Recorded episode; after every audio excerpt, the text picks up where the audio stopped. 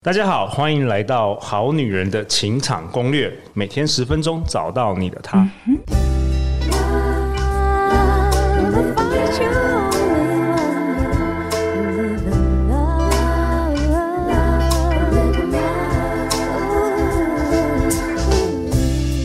好，我是你们主持人陆队长。相信爱情，所以让我们在这里相聚，在爱情里成为更好的自己，遇见你的理想型。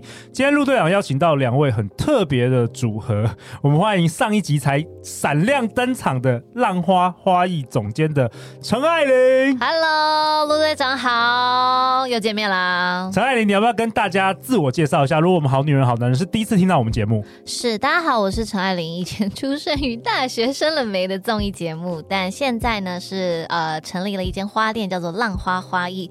目前专职在做花艺师，偶尔兼任 KOL，同时也是一位女儿的妈妈，同时也是拥有脸书四十万粉丝追踪。陆队长超级羡慕，陆队长应该不到四百人追踪。昨天说过了，那是十二年前累积的，也很厉害。我十二年十二年试试看 好吗？我，还要在十二年累积。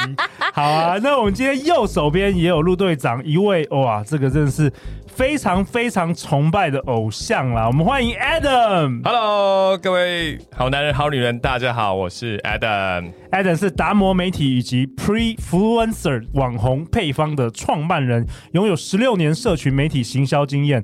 哎，Adam，你为什么在这里出现呢？听说这第一次上陆队长的 Podcast，对不对？是啊，因为上次我们有聊天聊到嘛，就是说像我们经常在帮客户媒和网红，那也做了那么多年，那阅人也无数，所以我们想说，哎，那是不是可以借由不管是跟网红沟通，或者是以客户沟通的角度来聊，说，哎，那如果今天我们把另外一半也视之为是。一个可以被沟通的对象的话，那到底会有什么火花产生？哦，很期待 Adam 的分享吗？欸欸欸，Adam 哥，另一半是不能沟通，是不是？要像客户一样沟通，是不是？哦、要签约的。我个人觉得，我觉得，我个人觉得沟通一直以来都有技巧的，就是我同意。对，因为往往我们就是太做自己了。譬如说，我相信艾琳也知道说，说当做一个网红的时候，其实他的专业是展现出来的，他不像一般的听众看起来，哎，好像网红的生活很简单呢，其实是非常非常的辛苦的。这个艾琳应该会比我更懂。嗯对，我们今天也很开心能够邀请到艾琳啦，因为 Adam 的介绍，所以我们就一起来有这个缘分，在这边来录 Podcast。那我们今天这一集陆队长想想请教两位，就是我一直很好奇，就是之前呢、啊，我们很多好女人听众都常常会跟陆队长说，其实啊，从小到大都蛮羡慕那些外形姣好、身材姣好的女生啊。从青春期开始，这些女生就拥有无数的男生对她们示好，然后感觉情场上有一大堆选择，然后她们。就觉得哇，好羡慕啊！所以很多人会觉得说啊，如果鼻子再高一点啊，身材再好一点啊，颜值再好一点，说不定我情场就会更顺遂。所以今天呢，我想跟大家聊的就是，我们平常在电视上看到光鲜亮丽艺人的网红啊，绝大部分的人都拥有比一般人更出色、更好的颜值、外形跟身材，甚至魅力满分。那到底呢，这个漂亮的外表可以吸引到更多追求者、仰慕者，对于情场上是不是就可以如鱼得水了？啊，陆队长，我觉得当然这件事情是吃香的啦。我们觉得各方面。外表、外在条件，它都算是一个抓人眼睛的优点。就像我上一集跟大家分享，花很漂亮，所以你会愿意替它传播一样。那我觉得这件事情我，我我自己，你自己的故事哎，听说你以前学校时候就常常男生觉得对你会示好。我一直到高中的时候才长得比较漂亮，因为我高中以前我我换牙的时候我大龅牙。真的，我真的是戴牙套以后，所以你也经历过丑小，不是一出生下来婴儿就很漂亮，没错，对。所以你也知道那个龅牙的时候，男生怎么那男男生怎么对你？男生我完全知道。我那时候龅牙，然后我用米粉卷，然后那时候我高一的时候装了牙套，然后那时候才流行那个离子烫。所以其实，呃，不好意思这样讲哈，我的老同学哈，不好意思，如果你正在听的话，那时候他本来在追我好朋友，然后追一追，突然我变漂亮了。就开始追我，oh、哦，这太太现实了，太现实了。写情书给我，的。哦，所以你有经历过那个丑小鸭，我完完全全经历过，从乏人问津到呃，没有到万人炙手可热，也没有到炙手可热，但就是开始有一些追求者，就是呃，可能打开抽屉里面会有早餐啊，或者是怎么样的。对，就经历过这样子的变化啦，所以我当然知道其中的吃香跟呃优越吗，或者是比较容易去取得跟爱情的连接，比较容易找得到另外一半。我我觉得都确实我都同意，但我觉得漂亮它不是一切，漂亮它甚至很有可能是让你变得比较。我觉得我我以前可能因为受到大家的呃宠爱。我其实，在早期谈恋爱的时候蛮自负的，公主病吗？有个有一点公主病的倾向。举例举例举例，比如说，我会觉得说，干嘛？为什么要跟我吵架？为什么要配合你？好，不要啊，不要！我后面还有人呢，后面还有一千人，对不对？呃，没有一千，没有一千，后面大概还有三个。但是你不会想要去磨合，或者是去经营？你想说，就下一位啊，下一位，下一位，对不对？我曾经有一段时间就是这样，就下一位，就下一位，就下一位。哎、欸，我蛮好奇问 Adam 的，嗯，Adam，因为你长相也非常姣好，你又高，你几公分？我大概一百八十五，但姣好不敢说了。又高又帅，那你又会运动，那你你学生时代是怎么样？你是万人迷吗？我完全不是哎、欸，刚刚有人说乏人问津嘛，我大概就普普通通吧。不过我刚刚可以接着艾琳的话说，就是呃，假设我们以企业的角度来看好了，你看吧，果然是 CEO，这么多的高阶人才，对不对？那高阶人才也是彼此竞争的。譬如说，对啊，对啊，譬如说我很漂亮，哇塞，你要跟一群很漂亮的人来竞争，所以他也会有他的，我认为他也会有他的难处。而且现在又刚刚艾琳也讲到一个重点，就是当我很容易可以得到的时候，我反而在经营技巧上面我就没有锻炼得很好。你你因为你你你总想着说，反正你对我不好，你就下一位啊，那么多人要买东西给我，那么多人要追求我。对，可是我跟你讲。这辈子总有人会帮你上课。怎么说？哎哎，上了好几堂。后来发生什么事？其实后来就是渐渐的在感情当中，也跟另外一半的相处，知道说，其实你不见得是唯一吃香的那个。可能他也会用同等的方式对待你啊。好，你不跟我沟通啊，好，你不喜欢我啊，那我就是交另外一个朋女朋友啊。那我就是干嘛？所以帅哥美女真的不 不容易哦。所以因为两个人都两个人都觉得自己自己可以找到更好的，对啊，没有差，对，没有差。所以其实这样的关系就是不断的恶性循环，就是大家都变得好难相处哦。所以这边我们就可以看到，就是说，呃，第一个来讲，我们刚刚有看到说是竞争嘛。对不对？就是他反而会变得更竞争。那接着我们又会聊到说，那我同时当我要追求这个女生的时候，我要更花力气；或我要追求这个男生的时候，那接着又聊到说，那这是不是我我可以每天这样做，还是等我得手之后，我就会转换形态了？对，很多男生就说我可以追你之前，嗯、我可以拼命付出，但是我得到你之后。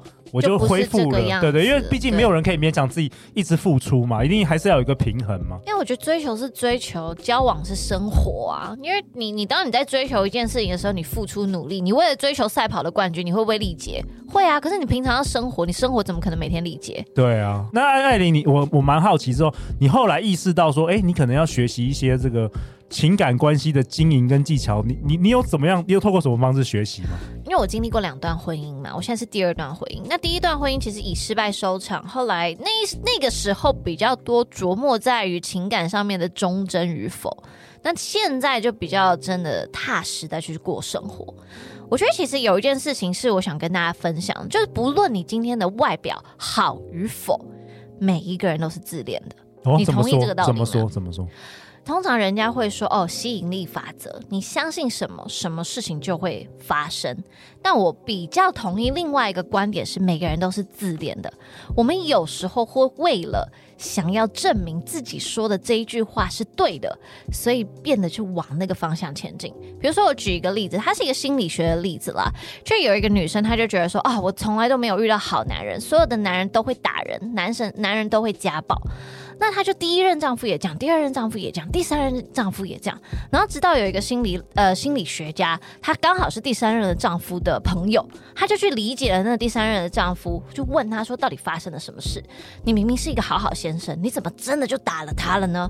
后来他就发现他们在相处的过程当中，那个女生那个老婆，她只要有一点点的受挫，她就说，你来打我啊，你打我啊，我就知道你们男人都会打我，你们全部都会打人，所以从来没有不打人的，遇到他。就会打，就打人了，你知道吗？因为那个好好先生，他就突然啪，脑子里面就一断线，断线，一巴掌打下去，一打下去，那老婆就说：“你看，你们都打人，哎，问题出在谁身上？”所以有时候他这个不是检讨受害者，这是我们只是发现，对对对，有的时候并不是说每个被打的女生都这样，是是是，但是有的时候确实这个是一直循环的。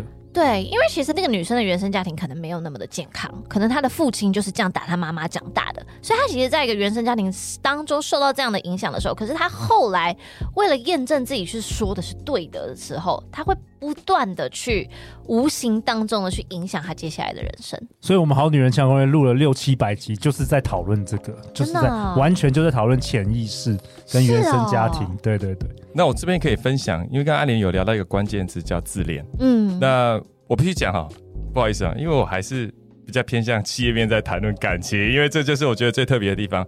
我们可以看到有很多状况下，他看起来不是自恋，譬如说我举个例好了，他自恋自哀，好，就是他觉得老是觉得自己就是哦没有我就是哪里不好哪里不够好，可是这是自恋吗？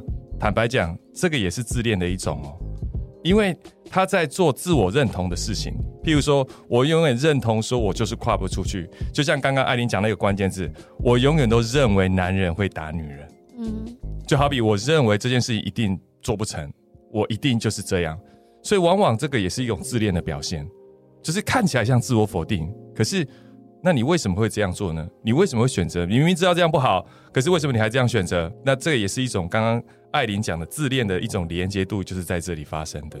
对，所以我，我我回到刚刚的外表这件事情，所以我觉得其实它不是归咎于外表，其实归咎于就是每个人其实他某一层面他都是最最爱他自己的，他期待可以遇到一个人去了解他，去符合他的期待，然后也去迎合对方对这个人的期待。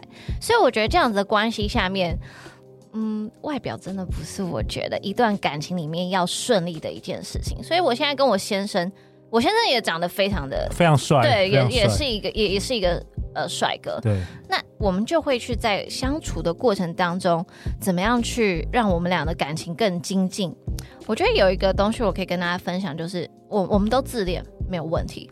可是，你如果对于对方的那个期待是可以去符合他对他生活的这个想象的，比如说我常常在呃工作上面，因为我跟他在同一个公司，然后有时候他做的一些事情比较不符合我的期待的时候，如果我用很负面的言语去跟他相处的时候，他反而在这件事情的关系上面会去伤害到他的自尊跟自恋，我们的相处就没有办法顺利。可是如果我告诉他的事情是没问题，你一定可以，我给你很多期待，我给你时间，我给你鼓励。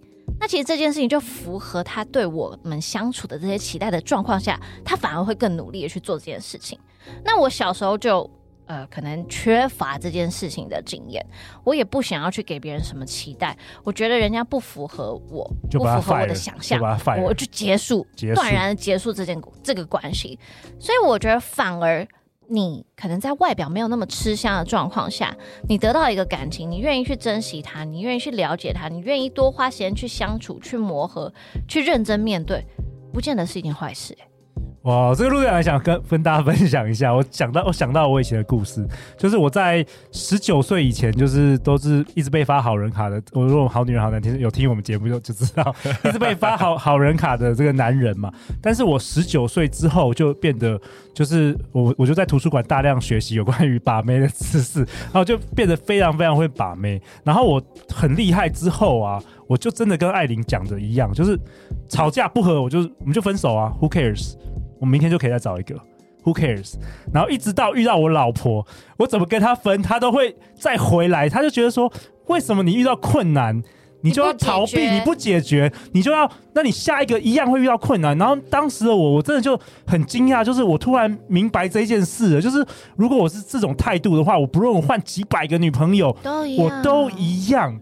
所以真的是我老婆就是启发了我，因为我老婆的个性就是她遇到困难她是不会轻易退缩的，她不会说呃我们个性不合，那我不要分手，她没有，她再回来再回来，她有一种狮子座的这种恒毅力，所以最终我就娶了她。所以我觉得这个呼应那个艾琳讲的，我很非常有感觉。你你是不是后来也意识到，就是说如果我们自己不改变？我们其实遇到谁都一样，真的都一样。然后这跟外表其实完全无关，没有关系。不论你是美丑，不论怎么样，你是年纪大年纪小，你都会遇到这个问题。真的，因为其实我我我我早期跟我先生相处，就我现任先生的时候，我也会跟他说好啊，就分手啊，好啊，离婚啊，在早期的时候。可是当我渐渐的觉得。啊，小孩出生了，这些话不能乱讲。对啊，已经不再是你们两个的。怎么样，你都得为这个小朋友负责的时候，哎，我开始渐渐的去读一些心理学相关的书籍，成熟了。对，开始去想要认真、更认真的去面对问题、解决问题，而不是跟跟陆队长说的一样，就是好啊，那不然我我还有别的选择啊。我们我们常常很常台语就是。假挖来跨挖歪，有没有？你就会觉得说外面一定有更好的。哎，这老公每天都这样子，呃，软烂，呃，不吃东西乱丢，然后上班不认真，啊，换一个好了，对，可能更好啊。对。可是如果说你发自内心的对他有所期待，你爱他，你跟他一起努力，你们一定会有更好的结局。可是我们常常就觉得说啊，换换换，你知道吗？就这样就换掉吧。那其实这个部分感受也很多，因为往往我们在看的都是希望借由环境来改变自己的心态。对，譬如说换一个男人换自己的心态。对，可是发现其实换个工作，对，换个国家，对，所以发现其实不 变的是我们。对，所以不变的是我们。如果我们一直都不变下去的话，那一成不变的重点是我们。对。最可怕的是在这里，超可怕。所以其实内心的力量比外表都重要太多了。嗯，我同意。是啊，因为我们如果想象不到未来的幸福会长什么样，我们可以走到哪里？如果没有那个想象力啊，那它就会变成是侥幸的人生。但是这个侥幸它不会持续嘛？比如说，哎，这个男的突然喜欢我了，但是问题是，我可能跟他交往一阵子之后，那因为某种缘故又分开了。所以这个就是一个侥幸，因为什么？它不存在经营，它也不存在说我是否用心去看待这件事情。那特别是刚刚陆队长讲了一个，是说我学了很好的武功。对对对，我我刚才想到这件事情，就是我小时候也会做一件事情，就是好，我今天失利了，我我今天不喜欢你了，我花很多时间在干嘛？在我的外表，我打扮的漂亮，哦、我化妆，再找下一位，穿辣一点，对，我今天去哪里玩？男人来，对，我随便都买有。可是这这个感情真的踏实吗？他来的真的有意义吗？